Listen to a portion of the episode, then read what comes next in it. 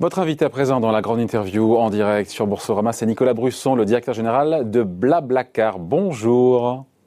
Bonjour, merci de m'inviter. Merci d'être là avec nous en direct sur Boursorama. J'ai retrouvé ce chiffre là, j'ai vu que Blablacar prévoyait, alors c'était mi-décembre évidemment, juste avant les vacances, au vu des, du boom des réservations, quasiment un million de covoitureurs pour les fêtes de fin d'année. Est-ce que l'objectif est atteint ou pas? Ce que je vous souhaite, évidemment. Oui, oui, plus ou moins. Alors, j'ai pas, pour être honnête, j'ai pas encore regardé exactement les chiffres, mais on devrait être autour d'un million euh, de voyageurs sur la période des fêtes en France, hein, euh, qui représente à peu près 20-25% du volume mondial. Ouais. Comment est-ce qu'on fait pour rassurer euh, sur le fait que ben, le covoiturage, c'est un moyen de transport qui est, qui est plus sûr, qui est sûr, en tout cas par rapport, par rapport au train on se dit quoi Parce qu'il y a, moins d'interaction que quand on est dans une gare avec, euh, avec d'autres personnes, sauf que là, on a une personne dans sa voiture pendant une heure, deux heures, trois heures, quoi. Hein. Oui, ce qu'on a observé, c'est assez intéressant. On a observé ça pendant l'été, euh, où, on a vu énormément de demandes passagers pour le covoiturage. Et une des explications, en effet, c'est de minimiser le nombre de contacts. Donc, c'est quelque chose qu'on entend régulièrement. On nous demande de passer Noël à, à 6, de minimiser le nombre de contacts. Et c'est vrai que en covoiturage, on se retrouve typiquement à 3, 4 dans une voiture, on passe pas par une gare. Donc il y a eu cet aspect. Ensuite, on communique, on surcommunique sur les gestes barrières, porter des masques, etc. dans les voitures. Ouais, sauf qu'accepter un inconnu à bord, pardon, c'est voir plusieurs, c'est pas un peu risqué, même masqué, non? Euh, ça, je veux dire, c'est toute l'histoire de euh, l'économie collaborative et du covoiturage bien avant le Covid. C'est-à-dire que finalement, ce qu'on a résolu, sur, quoi on a travaillé avec le covoiturage, c'est vraiment de faire en sorte qu'on crée de la confiance entre les passagers et les conducteurs. Cette confiance, elle se fait pas en se regardant au dernier moment. Cette confiance, elle se fait par l'application, par le site, parce qu'on a des profils vérifiés, parce qu'on a des avis, parce qu'on vérifie les cartes d'identité, parce qu'il y a des paiements en ligne, etc. Donc en fait, la confiance, oui, mais d'un point de vue sanitaire, d'un point de vue sanitaire, je sais pas. Euh, là, je pensais au point de vue, du point de vue sanitaire, c'est-à-dire qu'on se dit quoi? On se dit que là, c'est pas plus d'un passager à bord, c'est ça, euh, en ce moment? On est toujours sur des non, aujourd'hui, euh, aujourd'hui, on ne limite pas la plateforme. Ah. Ensuite, les ensuite les gens, euh, donc les, les, conducteurs et les conductrices peuvent choisir. Certains vont choisir d'accepter un seul passager et c'est déclaré sur euh, leur fiche trajet. Donc en fait, on sait qu'on va être un passager à l'arrière. Et il y en a quand même beaucoup qui acceptent plusieurs passagers, ce qui est finalement la même chose qu'on observe, que ce soit sur les bus, les trains ou les avions. C'est-à-dire qu'aujourd'hui, il n'y a plus cette limitation la majorité, du nombre de sièges. La majorité aujourd'hui des ceux qui font du covoiturage en France acceptent plus d'une personne dans leur véhicule? La très grande majorité, en fait, accepte en effet plus qu'un passager euh, dans, la voiture. Mais, finalement, pourquoi n'est pas exigé un test Pourquoi ne pas exiger un test? C'est trop contraignant. Aujourd'hui, je pense que c'est pas encore réaliste de, hmm. pouvoir faire ça, de faire des tests qu'on serait capable de faire juste avant de monter dans un véhicule, que ce soit une voiture, un train ou un avion. Est-ce que ça viendra? Probablement, peut-être. Euh, la réalité, c'est qu'il y a le vaccin qui arrive aussi. Donc on, va voir comment ça va se passer. Ce qui est, ce qui est probable, ce qu'on espère en tout cas en 2021, c'est que les vaccinations vont s'accélérer et que la deuxième partie de 2021, on devrait retrouver une sorte de, de normal.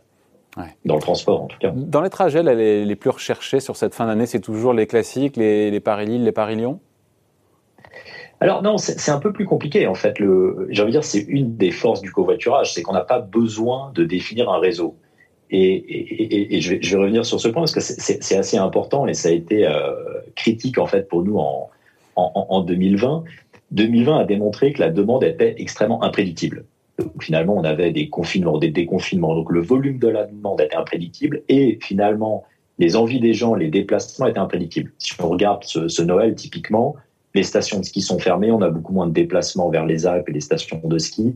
Euh, tout ça, c'est décidé deux, trois semaines, même pas quelques semaines avant, avant les vacances. La beauté du covoiturage, c'est qu'en fait, c'est un réseau intelligent où on ne décide pas, c'est-à-dire que nous, en tant que société, on ne va pas décider de créer des lignes vers telle ou telle destination. Ça se crée naturellement au dernier moment et les passagers vont ou les conducteurs vont parce que c'est la même demande en fait qui s'exprime, c'est une demande de voyage. Donc on a un réseau en fait qui se qui s'adapte en temps réel et qui a vraiment montré sa force pendant l'été et pendant cette période de fête parce que on n'a pas mm. besoin de, encore une fois, de définir des routes en avance comme le font euh, les, compagnies aériennes ou les compagnies. Mais malgré tout, il n'y a pas, a pas encore une fois des itinéraires qui ressortent plus que d'autres? Alors le, covoiturage, c'est la force en, fait du covoiturage, c'est que ça va à peu près partout. Donc en fait, on dépend peu des grands axes. Donc oui, il y a du Paris-Lille, il y a du Paris-Lyon, évidemment, c'est là où on va trouver plus de volume. Ah. Mais en réalité, si on prend les top 100 routes de covoiturage, elles représentent que 10% du volume du covoiturage. Donc le covoiturage, c'est plutôt le petit village, banlieue, petite ville, etc., etc., qui sont typiquement très mal desservis par les transports euh, traditionnels. Un petit mot de Blablabus, euh, dont l'activité a été mise un petit peu en sommeil. Ça reprend. Ils vont reprendre la route au printemps, l'écart, ou c'est gravé dans le marbre, ou est-ce que ça peut encore évoluer? Alors, on va repartir. Évidemment, la question c'est est-ce que ça va être autour des vacances de février, est-ce que ça va être plutôt en avril? Ça, on le décidera un petit ah. peu plus tard, au mois de janvier. Mais oui, ça va repartir. Au niveau européen, ça repartira sûrement assez fort. La raison pour laquelle on a suspendu le réseau Blablabus, c'est ce que je viens d'expliquer. C'est-à-dire qu'en fait, le, bus est plus compliqué à gérer parce qu'on est obligé de prédéfinir un réseau et donc finalement d'avoir une capacité sur du Paris-Lille, du Paris-Lyon, etc., etc., sans savoir si la demande sera là.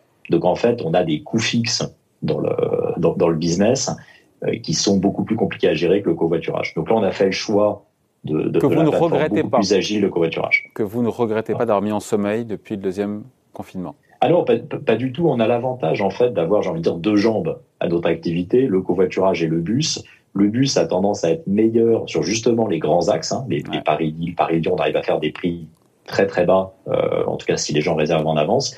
Le covoiturage est beaucoup plus granulaire comme réseau, donc ça va partout, ça s'adapte beaucoup plus vite et c'est beaucoup plus résilient dans ce monde de demandes imprédictibles. pour le moment, on fait plutôt le pari du covoiturage. Ouais. Ouais, à fond sur le covoiturage en attendant donc les, les, bus, le retour des bus sur les routes. Comment ça se passera à ce moment-là s'il y a seulement à supposer qu'il y a encore des conditions sanitaires euh, un peu plus strictes euh, Si c'est uniquement, encore une fois, un siège sur deux qui, qui est libre, comment Comment ça devient rentable avec un taux de remplissage de 50% dans un bus? C'est jouable ou pas? Alors, je pense que c'est très peu probable parce que c'est pas le cas aujourd'hui. Hein. Aujourd'hui, que ce soit les, les, avions, les trains, les bus, tout tourne avec la capacité, euh, la capacité complète. Hein.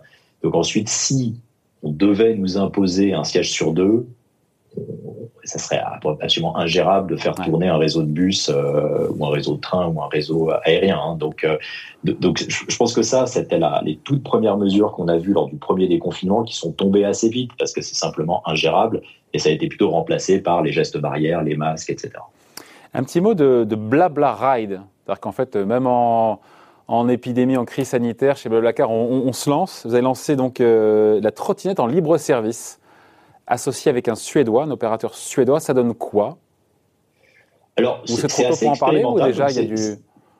Oui, c'est en effet quelque chose qu'on a lancé euh, au, au, mois d'avril-mai euh, en association avec une société suédoise en effet qui s'appelle Voi, qui fait donc les, les trottinettes électriques. Euh, on, on, opère dans plusieurs villes en France. J'ai envie de dire, aujourd'hui, ça reste assez expérimental. Donc, on est en train de tester et de rentrer dans la ville. Donc, si on regarde en fait l'univers. Vous êtes où? Vous avez testé ça où? On est à Marseille, on est à Bordeaux, on, fait des expériences sur, des, sur des, petites villes. On est à Avoriaz, par exemple. On fait des expériences dans des, zones beaucoup plus petites. Donc, ça reste assez expérimental. L'idée derrière Blablabla, c'était vraiment de rentrer dans la ville. Donc, si on regarde le, euh, j'ai de l'univers Blablacar, on a de la longue distance avec les bus et le covoiturage, on a de la moyenne distance avec Blabla Lines, qui est du covoiturage domicile-travail, et Blabla Ride, on rentre vraiment sur la micro-mobilité, c'est-à-dire des distances de 1, 2, 3 km dans la ville. Ça reste aujourd'hui, en termes de nombre de voyageurs, tout petit, relativement expérimental par rapport au reste de l'activité au niveau global. Oui, mais sa vocation, j'imagine, à s'étendre et à, quand, donc à quand voilà, une, une vraie incursion et pas seulement un stade expérimental? Bah, déjà, il faut tourner, comme toujours, il hein, faut tourner les premières cartes, voir si ça se passe bien. Mais c'est encourageant, les premiers résultats sont encourageants? Bah, Pour le moment, c'est assez encourageant parce qu'il y a eu naturellement, et la raison pour laquelle on a poussé ce partenariat avec Voy euh, en, en, en, mai, c'est qu'on voyait qu'il y avait moins de gens qui utilisaient le métro. Les gens, notamment sur la période été, on le voit un petit peu moins sur la période d'hiver, ont tendance à se déplacer. Au lieu de prendre le métro, ils vont prendre des trottinettes et des vélos. Donc, toutes les mobilités douces ont clairement explosé pendant euh, ces périodes de, de confinement, en tout cas cette période Covid, et ça va rester. Donc, il faut accélérer là-dessus pour vous on, on, accélérera probablement en, en 2021. J'ai envie de dire pour le moment, le, le, le, plus important pour nous, ça va être de relancer le, cœur de l'activité, c'est-à-dire tout ce qui est covoiturage au niveau global et le domicile travail. J'ai envie de dire, c'est là qu'on est spécial. Hein. Si on regarde ce qui est spécial sur Blablacar, c'est Blablaline, c'est Blablacar. Euh, les trottinettes, pour le moment, c'est vraiment un complément de cette activité. Pour l'instant bah, c'est le first mile, last mile, c'est-à-dire qu'on le fait plutôt par, par partenariat avec Void. Donc on verra, c'est difficile à dire aujourd'hui, est-ce que ça a vocation à exploser, à devenir quelque chose de mondial pour nous? Bah, D'autant que, la concurrence est féroce aussi. Hein. Et c'est un milieu qui est en effet très très concurrentiel. Bah il y a plusieurs acteurs au niveau mondial et même en France. On voit qu'il y a plusieurs acteurs par ville. Il Vous n'arrivez pas trop tard quelque part? Je suis pas sûr qu'il y ait vraiment une notion de trop tôt ou trop tard en fait sur euh, sur, sur, ce type d'activité parce que contrairement euh, contrairement au covoiturage qui sont vraiment des, des places de marché où on a des millions de conducteurs d'un côté, des millions de passagers de l'autre, là c'est vrai qu'on a tendance à, euh, à avoir un acteur comme le Bon Coin, Blablacar qui va dominer. Sur les trottinettes, ce qu'on observe, c'est que euh, selon les villes, il y a différents acteurs. En fait, c'est hyper local. Donc, en fait, ça joue ville par ville. Et dans chaque ville, on a deux ou trois acteurs. Euh, donc non, je pense pas qu'il y ait une notion de trop tôt, trop tard en fait sur ce type d'activité. Bon, qui dit trottinette électrique dit aussi peut-être un jour vélo électrique. Moi, je pense que vous avez ça en tête. Bah, c'est l'extension naturelle, c'est-à-dire qu'en fait, vélo, trottinette, finalement, c'est deux engins qui servent exactement le même besoin de, de, de, de micromobilité. Maintenant, encore une fois, hein, si on prend un peu de recul, c'est pas le gros pari de Blablacar, c'est pas de devenir le leader mondial de la trottinette électrique. On est plutôt en train de faire le, encore une fois, le premier et le dernier kilomètre d'une activité de transport plus large. Euh, et donc le, le but, c'est vraiment d'être cet acteur mondial, bus, covoiturage aujourd'hui dans 22 pays et de continuer à étendre ça en, 2021 et 2022. Évidemment, évidemment. Euh, si on prend pas de recul mais un peu de hauteur sur cette crise sanitaire, comment est-ce qu'elle a, euh, impacté au sens euh, large l'activité de Bablacar sur 2020 Vous avez en gros perdu quoi? Un trimestre, en nombre de mois? Parce que là, pour le coup, il y a eu zéro chiffre d'affaires pendant le confinement, le premier. Alors sur le premier confinement, j'ai dire le, le, monde était fermé, donc on s'est retrouvé avec quasiment deux mois de zéro activité, en gros de mi-mars à à peu près euh, mi-mai. Deuxième confinement est un peu différent. Il y a quand même de l'activité hors Europe. On a encore beaucoup d'activités aujourd'hui au Brésil, Russie, ça fonctionne plutôt pas mal. Et pour mettre quelques chiffres là-dessus et, et, et peut-être deux trois concepts intéressants, on était à 70 millions de passagers en 2019, on est tombé à 50 millions en 2020. Euh, donc il y a une chute de, on peut dire, c'est un gros trimestre euh, qui a, disparu entre 2019 et 2020 et qu'on trouve dans les confinements. Par contre, ce qui est intéressant, c'est qu'il y a cette histoire absolue de chute d'activité. Il y a une histoire relative assez intéressante. C'est qu'en fait, si on compare ça à quasiment tous les autres acteurs du transport longue distance, que ce soit l'aérien, le ferroviaire ou les bus, en fait, on a beaucoup moins chuté. Pourquoi? Parce que le, le covoiturage s'est montré très résilient, dans le sens où, encore une fois, on n'a pas besoin de définir un réseau en avance de phase et ça se recrée naturellement. Donc on a vu le covoiturage remonter très très fort pendant l'été, retomber dans le deuxième Remonter très fort, c'est-à-dire remonter au niveau 2019, voire même plus? Alors, en, au, niveau global, un peu moins que 2019. En France, c'était particulièrement intéressant en termes de demande passagers. On était sur les mois d'été, donc là je parle vraiment de juillet-août, on était à des niveaux de demande semblables à 2019. Euh, et un petit peu moins d'offres conducteurs, donc des voitures qui se remplissaient plus vite euh, que, que, que d'habitude. Euh, mais, mais, ce qui est intéressant, c'est que sur le, je veux dire, dans ce monde du transport, il y a une double histoire. C'est-à-dire que est-ce que le transport a été impacté de manière mondiale pendant ce, pendant 2020 C'est une évidence. Oui. Ensuite, euh, il y a eu aussi un triage très très fort entre les différents modèles économiques. C'est-à-dire qu'on a vu que toutes les sociétés qui avaient des modèles économiques type compagnie aérienne avec énormément de coûts fixes ont beaucoup souffert, ont énormément de mal à repartir, notamment avec les, tout, tout, tout, ce qui est euh, trajet à longue, très longue distance, donc l'aérien. Par contre, tous les modèles, Airbnb en est le meilleur exemple avec son IPO euh, récente, hein, tous les modèles qui sont plus des modèles avec peu de coûts fixes, des modèles de place de marché, sont, ont remonté beaucoup plus vite euh, et, et, ont eu euh, finalement un 2020 mm. meilleur en, en, en, termes de volume. Donc c'est ce qui s'est passé pour nous. Euh, et, et, donc finalement, je veux dire, le modèle économique plus light euh, d'un Blablacar a beaucoup mieux survécu ou en tout cas traversé la crise que les modèles plus classiques euh, d'opérateurs. Et Nicolas Brusson, vous me tendez la perche là quand vous me parlez de l'IPO d'Airbnb, quand vous voyez le succès des IPO, que ça vous donne pas envie Vous, la licorne française? C'était alors là il y a, quelque chose auquel on, fenêtre de tir hallucinante. C'est quelque chose auquel on pense. C'est vrai que ça a été. Ouais, mais il m'a dit pareil. Je crois que Mazella, quand je l'ai eu, euh, Frédéric Mazella, il y a trois ans, il m'a dit ouais, on y pense. Non, en fait, ce qu'on pense, euh, on, ne pense pas forcément IPO. J'ai envie de dire, je me réveille pas le matin, on se réveille pas le matin en se disant, il faut à tout prix faire une IPO. Par contre, on veut rester indépendant. Et si on veut rester indépendant, ça veut dire qu'à un moment, très probablement, on fera une IPO. Ah. si on en avait parlé en, mars-avril 2020, j'aurais dit c'est impensable, ça prendra deux ans de plus, il faut déjà traverser la tempête. C'est vrai que la grosse surprise de 2020, fin 2020, euh, c'est qu'on a vu énormément d'IPO, notamment tech, sur le marché mmh. US. Alors certaines sont des IPO qu'on pouvait s'attendre parce que c'est des sociétés qui ont bénéficié, si on prend DoorDash ou des sociétés comme ça, qui ont bénéficié finalement de cette période Covid, qui ont vu leur activité exploser. Mais c'est pas le cas d'un Airbnb. Airbnb a vu son activité 2020 en fait tomber, et pourtant. un petit peu comme nous. Et pourtant, et c'est cette deuxième histoire qui, je pense, est fondamentale du triage des modèles. Donc 2021, introduction en bourse de Blablacar, c'est. Euh...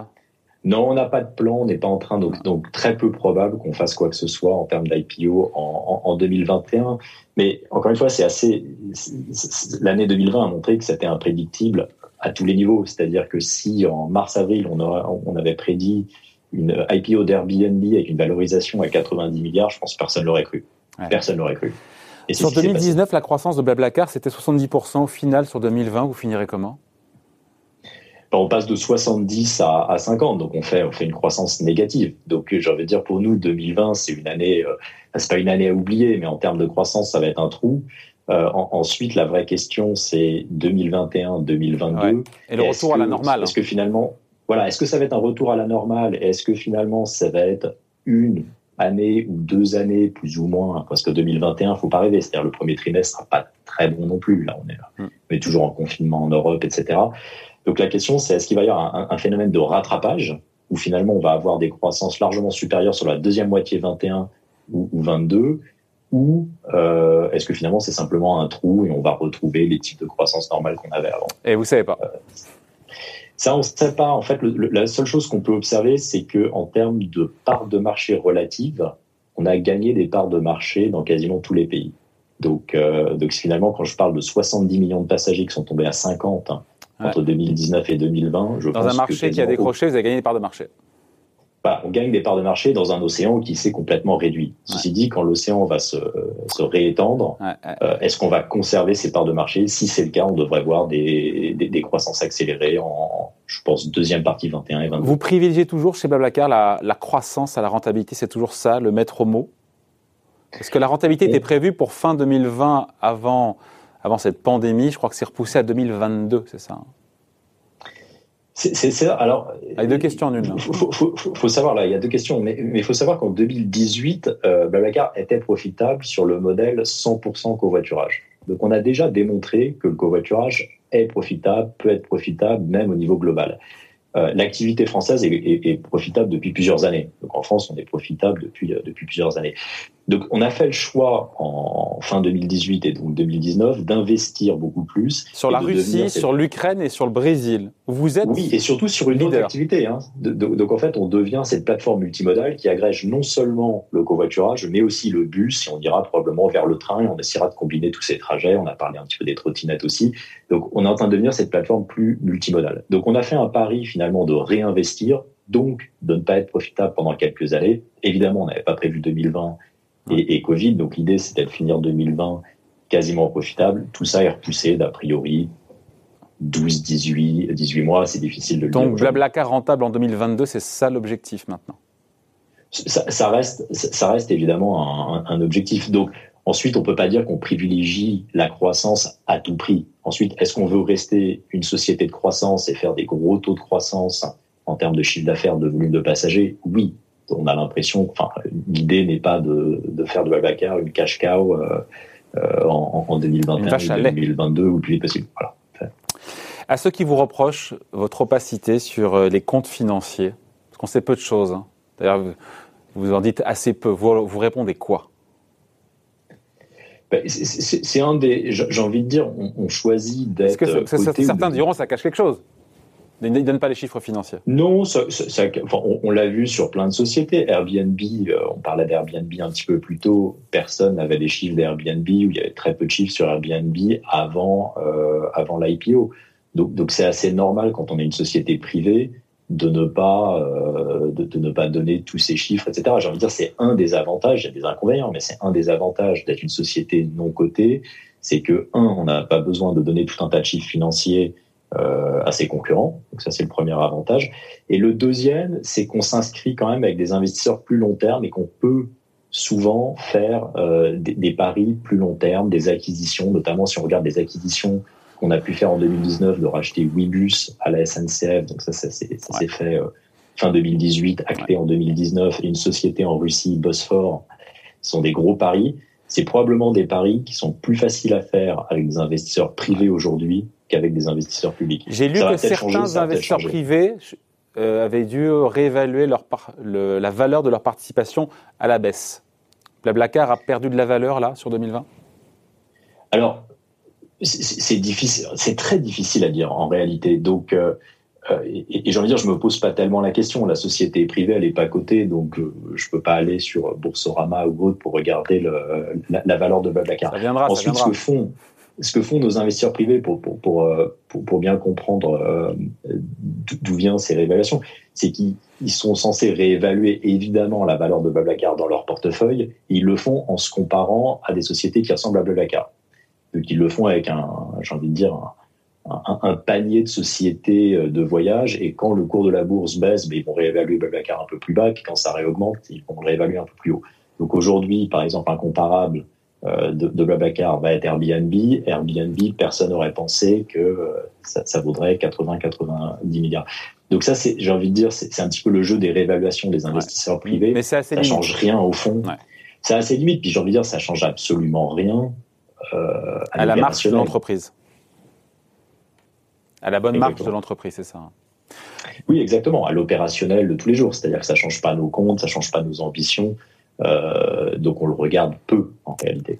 Bon, merci, c'était passionnant. Merci d'avoir été avec nous, Nicolas Brusson, donc euh, directeur Merci général beaucoup. de Blablacar. On se reverra bientôt euh, pour de nouvelles annonces peut-être. Merci d'avoir été avec nous en direct sur Boursorama. Merci. Bye.